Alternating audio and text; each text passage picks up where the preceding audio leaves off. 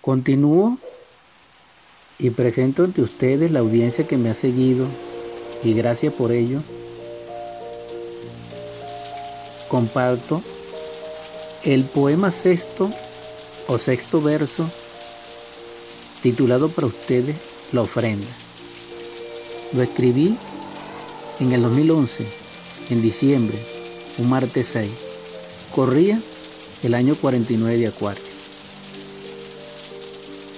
Nuestra vida ha de ser una ofrenda a nuestro Padre.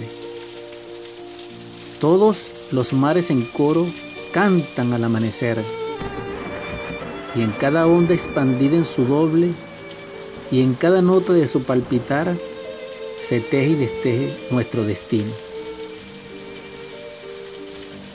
Sus oleajes así lo testifican y su tesoro testimonio es la sal, diamante luminoso del sentir solar, una gota de tierra tras luz, eslabón acuífero del arcano, grano matemático de lo fluido, semilla, semilla de lo que ha de ser, fruto de lo que ya fue.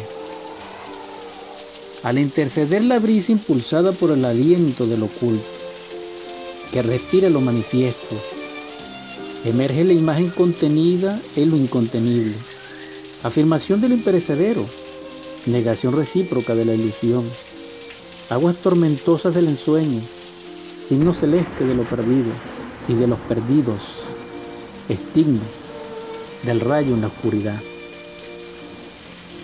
Se conjugan el mar, la montaña y la selva.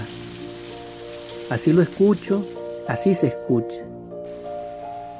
¿Quién más lo podrá escuchar? ¿Los seres de Sundura, acaso? No lo sabemos, el sabio sí.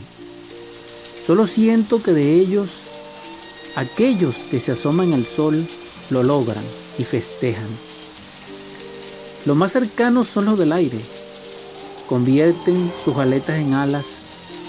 Así podrá ser el hombre, si así se orienta. Elevarse hasta las cumbres del misterio.